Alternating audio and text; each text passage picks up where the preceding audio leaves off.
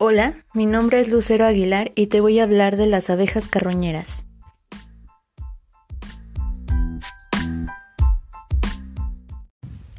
Imagínate que al morir los animales permaneciéramos a flor de tierra por días y días, expeliendo aromas desagradables y siendo un foco de infección. Sería terrible, ¿no? Hoy en día se sabe que los insectos cumplen un papel muy importante en el ambiente, nos ofrecen polinización, biocontrol, son indicadores, entre otras cosas más, y a pesar de algunos tener importancia médica por ser vectores de patógenos, también contribuyen a nuestra salud al alimentarse de cadáveres que al no ser degradados se convertirían en un importante foco de infección. Estos insectos son llamados necrófagos o carroñeros, es decir, que se alimentan de tejidos blandos de cadáveres. Dentro de ellos se puede considerar también a los insectos saprófagos, pues estos consumen líquidos y tejidos blandos cadavéricos putrefactos. La colonización de cadáveres por parte de la entomofauna necrófaga es sucesiva.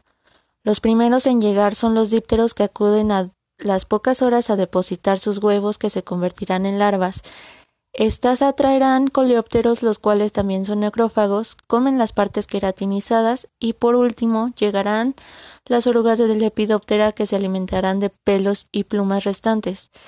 De igual forma, arriban himenópteros como las hormigas querematogaster, que localizan rápidamente el cadáver y transportan en un tiempo muy breve los restos del mismo hacia sus nidos con fines alimenticios.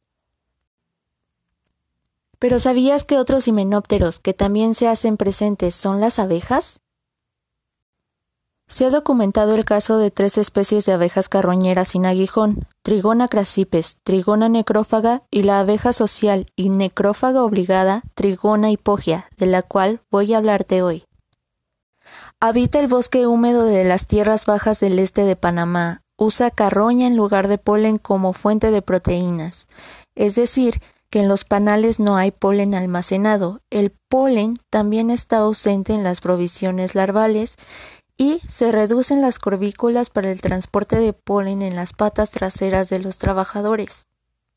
Trigona hipogia posee cinco dientes grandes y puntiagudos en cada mandíbula, con los que son capaces de desgarrar la piel, quitar la carne e incluso llegar hasta el hueso del cadáver.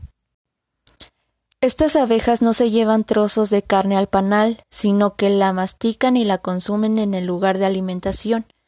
Parecen hidrolizarla con una secreción producida por las glándulas mandibulares o salivales, y luego transportan al panal una suspensión de carne que contiene entre el 37 y el 65% de sólidos disueltos por volumen. Así, las secreciones glandulares que se encuentran almacenadas en el panal resultan con un contenido del 20% de proteína. Yo me despido, esperando que este podcast te haya abierto el panorama acerca de la importancia que tienen los insectos.